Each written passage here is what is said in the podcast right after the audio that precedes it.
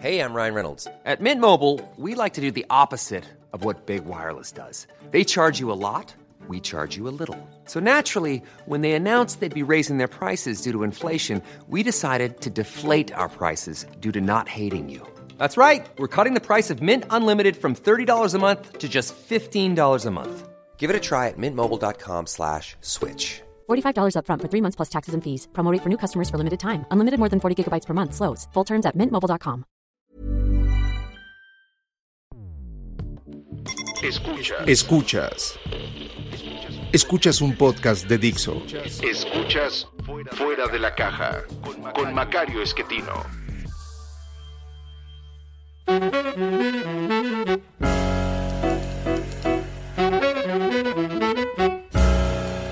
Bienvenidos, esto es Fuera de la Caja. Yo soy Macario Esquetino, le agradezco mucho que me escuche en este análisis de coyuntura de la semana que termina el 28 de enero del 2022. Eh, una semana mm, que inició marcada por el evento cardíaco del señor presidente. No lo comentamos la semana pasada porque al momento eh, de grabar no, no había ningún comentario al respecto. Por la tarde del viernes 21 eh, hubo el rumor de que el presidente estaba siendo atendido en el hospital militar. Posteriormente su vocero, su responsable de comunicación social, eh, hizo un mensaje, un, un tuit bastante confuso, me parece.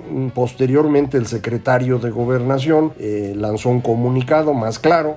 Los dos eh, aparentemente estaban equivocados, de acuerdo a lo que el presidente comentó el sábado, ya recuperado. Eh, dijo que había sido eh, pues un evento programado que hace un par de semanas o un par de semanas antes de este evento había hecho una prueba de esfuerzo, habían detectado una preocupación y para ello pues habían hecho un cateterismo de rutina buscando si era necesario o no la aplicación de un stent, este aparatito que sirve para abrir las venitas y pues evitar el riesgo de un infarto, de un ataque cardíaco. Eh, todo esto ocurrió, le digo, el viernes, aparentemente después de la mañanera, eh, pero pues en ese mismo día hacia las 2 de la tarde, eh, ocurrió otro evento interesante al cual el presidente creo que no le ha dado la atención debida. La secretaria de Energía de los Estados Unidos, eh, la señora Jennifer Granholm, eh, estuvo con él en la noche del jueves, tuvo una reunión con él y con otros funcionarios del, del sector eléctrico, el sector energético. el presidente se refirió en la mañanera a esta reunión diciendo, pues la secretaria entiende muy bien que queremos luchar contra la corrupción y demás. Eh, pero pues la secretaria lo que dijo en su comunicado es eh, una cosa totalmente diferente. Lo que dijo es que en todas las reuniones a las que asistió en México, la secretaria expresó la preocupación seria del gobierno de los Estados Unidos por eh, la reforma que se está proponiendo. En términos de competencia económica, en términos de dotación de abasto eléctrico, fundamental para los productores estadounidenses instalados en nuestro país y finalmente el tema ambiental. Las tres cosas le preocupan, eh, como nos preocupan a muchos en México, eh, pero pues esta opinión del gobierno estadounidense no es una cosa menor. Eh, por los tiempos, pues uno pensaría que,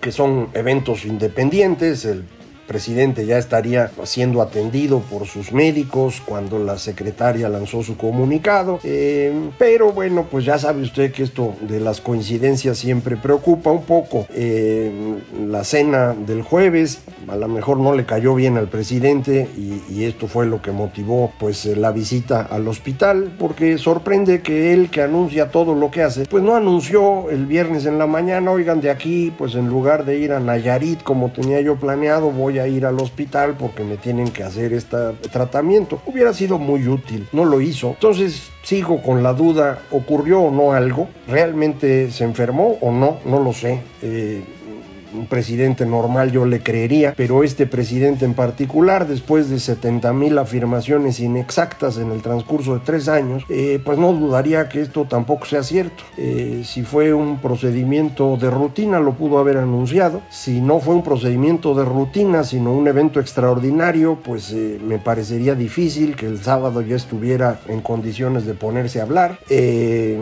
durante la semana, en las mañaneras en las que apareció, no en todas se veía bien, en algunas otra vez se le empieza a cerrar el ojito eh, izquierdo, eh, algo que no me parece así muy sano que digamos, eh, empieza a tener dificultades para hablar, tampoco me parece muy, muy adecuado. Ojalá el señor presidente esté en, en buenas condiciones de salud, pero todos sabemos que no es así. Él mismo lo dijo el sábado en su eh, video para tranquilizarnos a todos, que bueno, pues él sabe que tiene problemas y que por lo tanto, pues eh, ya escribió un testamento político. Eh, testamentos políticos solo los hacen personas muy especiales, aquellos que creen que la historia depende de ellos, personajes como el señor Lenin, como Perón, Juan Domingo Perón, eh, Francisco Franco, gente así, muy especial. Eh, entonces, bueno, no sé si efectivamente el presidente escribió algo o no, pero creo que no es un buen gesto, no es una cosa muy democrática andar escribiendo testamentos eh, políticos, para eso está la ley,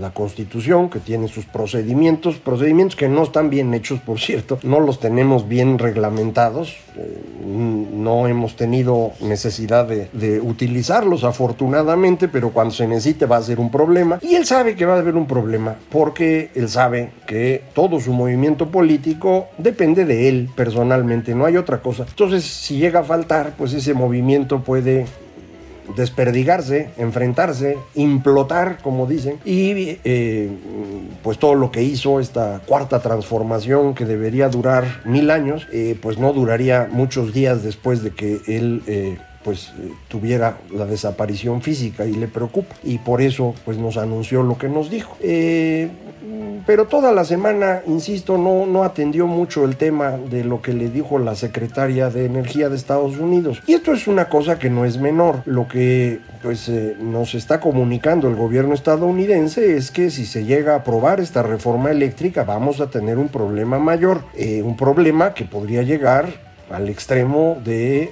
la expulsión de México del TEMEC, porque estaríamos cambiando reglas sobre las cuales se construyó ese acuerdo. Y no es una regla menor, no estamos hablando de que de pronto pues el presidente decidió que en vez de una refinería construye tres, por ejemplo, eso no tendría dificultad, o que el tren Maya pues ya no va a ser ahí en la península de Yucatán porque el terreno está muy feo y ahora el tren Maya va a ser en Sonora, pues tampoco habría problema. Pero si usted cambia las reglas sobre uno de los precios clave de la economía, que es la energía, el asunto sí es importante. Eh, le llamamos precios clave de la economía a los que están eh, alrededor de factores productivos, el, el trabajo, el capital, la energía. Eh, si hay cambios en la forma como se establecen los salarios en, México, pues eso va a tener un impacto sobre toda la economía. Si hay cambios en la manera como se fijan las tasas de interés, lo mismo. Y este caso de la energía es algo similar. Entonces, si usted modifica eso, bueno, pues cambia todo el escenario de las empresas que han invertido para producir en México. Eh, una empresa que está produciendo autos o que está produciendo álabes para los eh, ventiladores, estos aerogeneradores como se llaman, o colchones o lo que sea, pues utiliza mano de obra, utiliza capital que ellos lo traen, esa es la aportación que hacen, y necesitan energía. La energía es uno de los elementos más importantes en la estructura de costos ahora. Eh, la mano de obra ha ido bajando de importancia, la energía ha ido subiendo de importancia. Si usted no puede garantizar que va a tener energía, pues una empresa prefiere no instalarse ya nos está ocurriendo ahora. He tenido noticias que en el Bajío no tenemos electricidad ya disponible para nuevas inversiones y entonces, bueno, pues todo el mundo está viendo a ver qué se hace para, para que se pueda seguir invirtiendo. Si nosotros hacemos una reforma eléctrica en donde se pone en riesgo el abasto, pues se pone en riesgo la instalación de nuevas empresas e incluso se pone en riesgo el funcionamiento de las actuales. Eh, es información anecdótica, pero hay cada vez más comentarios acerca de apagones. Eh, esto no es algo trivial. A lo mejor usted no se acuerda, pero en, eh, los primeros años del siglo XXI, es decir, hace 15, 10, 20 años, teníamos un problema con la dotación eléctrica que nos obligó, o bueno, obligó a la Comisión Federal de Electricidad a construir unos eh, contratos especiales que se llamaban I-15 e I-30, eh, que eh, vendían la electricidad más barata a cambio de que la empresa que lo recibía estuviera dispuesta a detener su producción con un aviso de 15 o 30 minutos de anticipación. Le avisaban, oiga, ya no da el sistema eléctrico, le voy a cortar a usted la luz para poder mantener el servicio doméstico, por ejemplo. Eh, eso lo tratamos de corregir con mayor inversión en el sector eléctrico, precisamente aprovechando inversión privada. Originalmente esta inversión privada le vendía a Comisión Federal para que Comisión revendiera y esto, bueno, pues eh, tenía sus riesgos Usted no sabe qué va a hacer Comisión Federal. Si mañana dice, oiga, le voy a pagar el, el megawatt a 20 pesos, pues tiene usted que aguantarse. Para evitar estos riesgos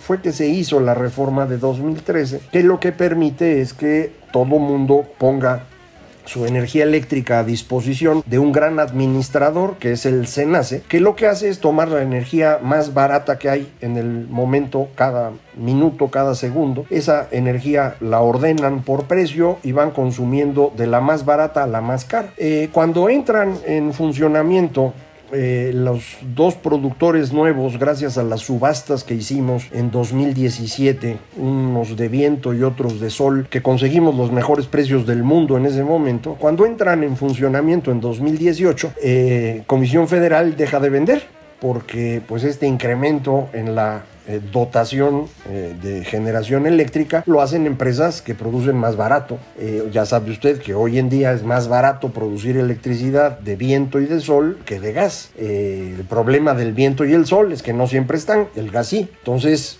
tiene uno que construir un sistema eléctrico con todos los elementos, no nada más con uno. Pero el problema que tiene Comisión Federal es que la parte que ellos aportan, que es gas, pues no, no es barata Últimamente han empezado a usar carbón y combustóleo eh, para tratar de ayudar a Pemex a deshacerse de sus porquerías. Y esto ha incrementado no solo los costos sino también la contaminación. Y esa es la razón por la cual dicen pues yo estoy perdiendo dinero por hacer esto eh, mejor que quiten a los del sol y viento y yo vendo. Eh, y para eso pues quiero que me garanticen que puedo vender pues esa es la reforma. Eso no es una buena idea. No, económicamente no tiene sentido. Tampoco lo tiene en materia de esto que hablan de soberanía. Comisión Federal no es México, como Pemex no es México. Yo sé que usted aprendió eso en cuarto de primaria y, desde entonces lo cree, pero no es así. Eh, son empresas eh, controladas por el gobierno que, sobre todo Pemex, funciona en beneficio de sus sindicatos. Comisión Federal es un poco menos, pero en cualquier caso, recuerde, los sindicatos de empresas de gobierno sobreviven a los gobiernos y con el tiempo van adquiriendo mucho poder. Ese no es un fenómeno de México, es un fenómeno global. Si voltea usted a ver a Estados Unidos, los problemas sindicales importantes de Estados Unidos ocurren alrededor de sindicatos de gobierno, aunque no se va usted a sorprender. Con los maestros hay problemas como los tenemos nosotros con nuestros maestros, porque los sindicatos se convierten en el, el poder fáctico, como le dicen ahora, y sus objetivos no necesariamente son los que tiene la sociedad en pleno. Es el caso de, Pemex y Comisión y pues yo no veo ninguna razón por la cual haya que defender a estas empresas. Eh, yo creo que hay que defender que usted tenga abasto en cantidad suficiente de energía eléctrica a buen precio. Creo que necesitamos eh, defender el ambiente, necesitamos defender la capacidad de producir electricidad en cantidad suficiente, no solo para usted, sino para toda la producción, para con esto atraer inversión. Eso es lo que hay que hacer. Si eso lo hace comisión o lo hacen empresas extranjeras, para mí no tiene mucha importancia. Me va a decir es que los extranjeros vienen a saquearnos. Ese cuento también lo aprendió usted en cuarto de primaria. Olvídese de cuarto de primaria y voltee a ver lo que pasa en el, en el mundo. Eh, la inversión entre países es fundamental. México invierte cada vez más en Sudamérica, en eh, Centroamérica, incluso en Medio Oriente. Eh, de manera que pues esto no debería ser una, una preocupación. Lo que nos debe preocupar es tener regulado bien eh, todo tipo de mercados, en particular el eléctrico, lo mismo que el mercado laboral y el mercado de capitales, porque son los precios clave de la economía de los que hemos estado platicando. Eh, pero le insisto, esto no parece que el presidente lo haya considerado y, para mí la razón es, como siempre, que el presidente solo piensa en términos de poder no está pensando en la electricidad de usted, no está pensando en la capacidad competitiva de México, está pensando en cómo logra permanecer en el poder todo el tiempo posible. Y para ello, el tema fundamental es destruir al PRI, porque como usted sabe, los votos del PRI y de la izquierda en México son los mismos, son los del cuarto de primaria. Lo que aprendimos del nacionalismo revolucionario, del Tata Cárdenas, de, de, cómo este país ha sido abusado por los españoles y los gringos y demás, todo eso que aprendemos en primaria es lo que mantiene una cantidad muy grande de votantes que nada más tienen que decidir qué PRI les gusta, si el PRI neoliberal o el PRI echeverrista, o dicho en términos actuales, el PRI o Morena. Y ese es el movimiento que tenemos. 56% del voto en México se mueve entre estos dos grupos. Y el presidente quiere jalar todo ese 56. No ha podido. Entonces quiere destruir al PRI. Y se le ocurrió que podía aprovechar esta idea de la reforma porque pues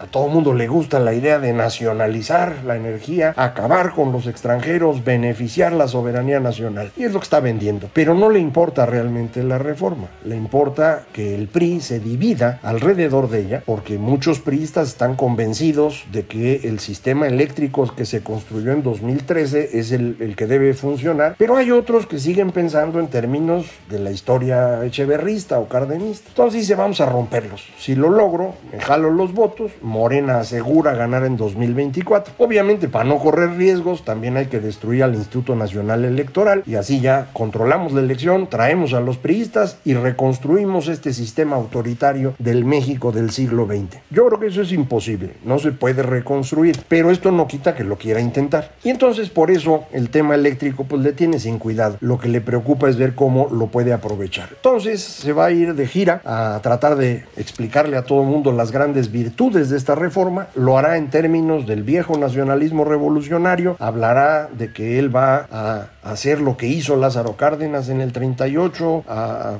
garantizar la soberanía energética del país, que para eso ya compró Deer Park en Houston, que aunque usted no lo crea, está enfrentito de Tuxpan, eh, para eso va a ser dos bocas, para eso va a ser la reforma eléctrica y que lo único que hace falta es que el PRI se dé cuenta de que tiene que respetar el alma nacional. Y va a estar sobre eso continuamente. A ver si lo logra. Eh, vamos a ver qué, qué, es lo que deciden los señores y señoras del PRI, eh, si están dispuestos a caer en este juego, si encuentran una forma de evitarlo. Eh, pero pues a mí me parece que este jugar con el tema de salud que se le ocurrió al presidente no es buena idea. Eh, sí se ve golpeado, sí preocupa que tome una dinámica muy agresiva eh, y que esto le pueda generar alguna, alguna dificultad. Hay que eh, recordar que conforme ha ido avanzando su gobierno, no ha habido resultados en nada. La economía está estancada, Tuvimos datos esta semana, el lunes va a salir el PIB, pero ya le puedo decir desde hoy que el crecimiento económico durante 2021 fue exactamente cero. A la hora de comparar con 2020, que tiene un boquetote en el segundo trimestre, pues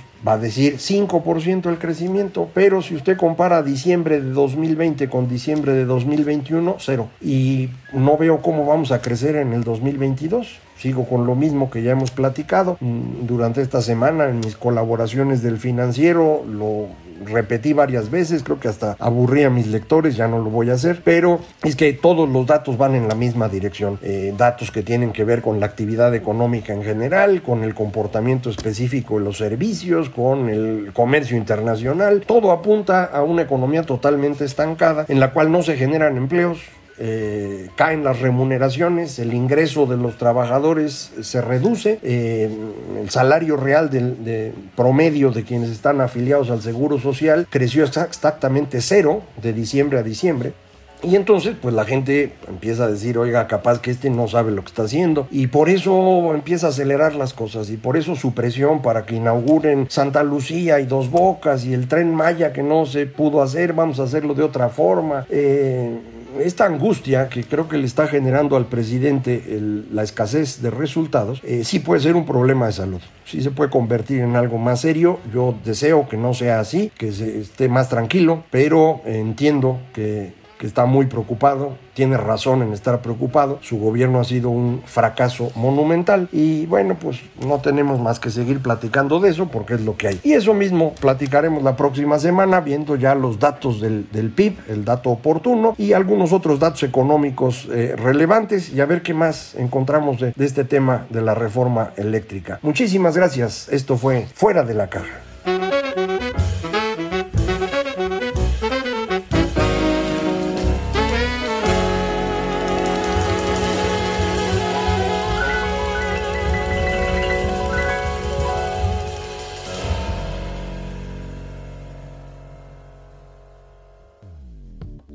Dixo presentó Fuera de la Caja con Macario Esquetino.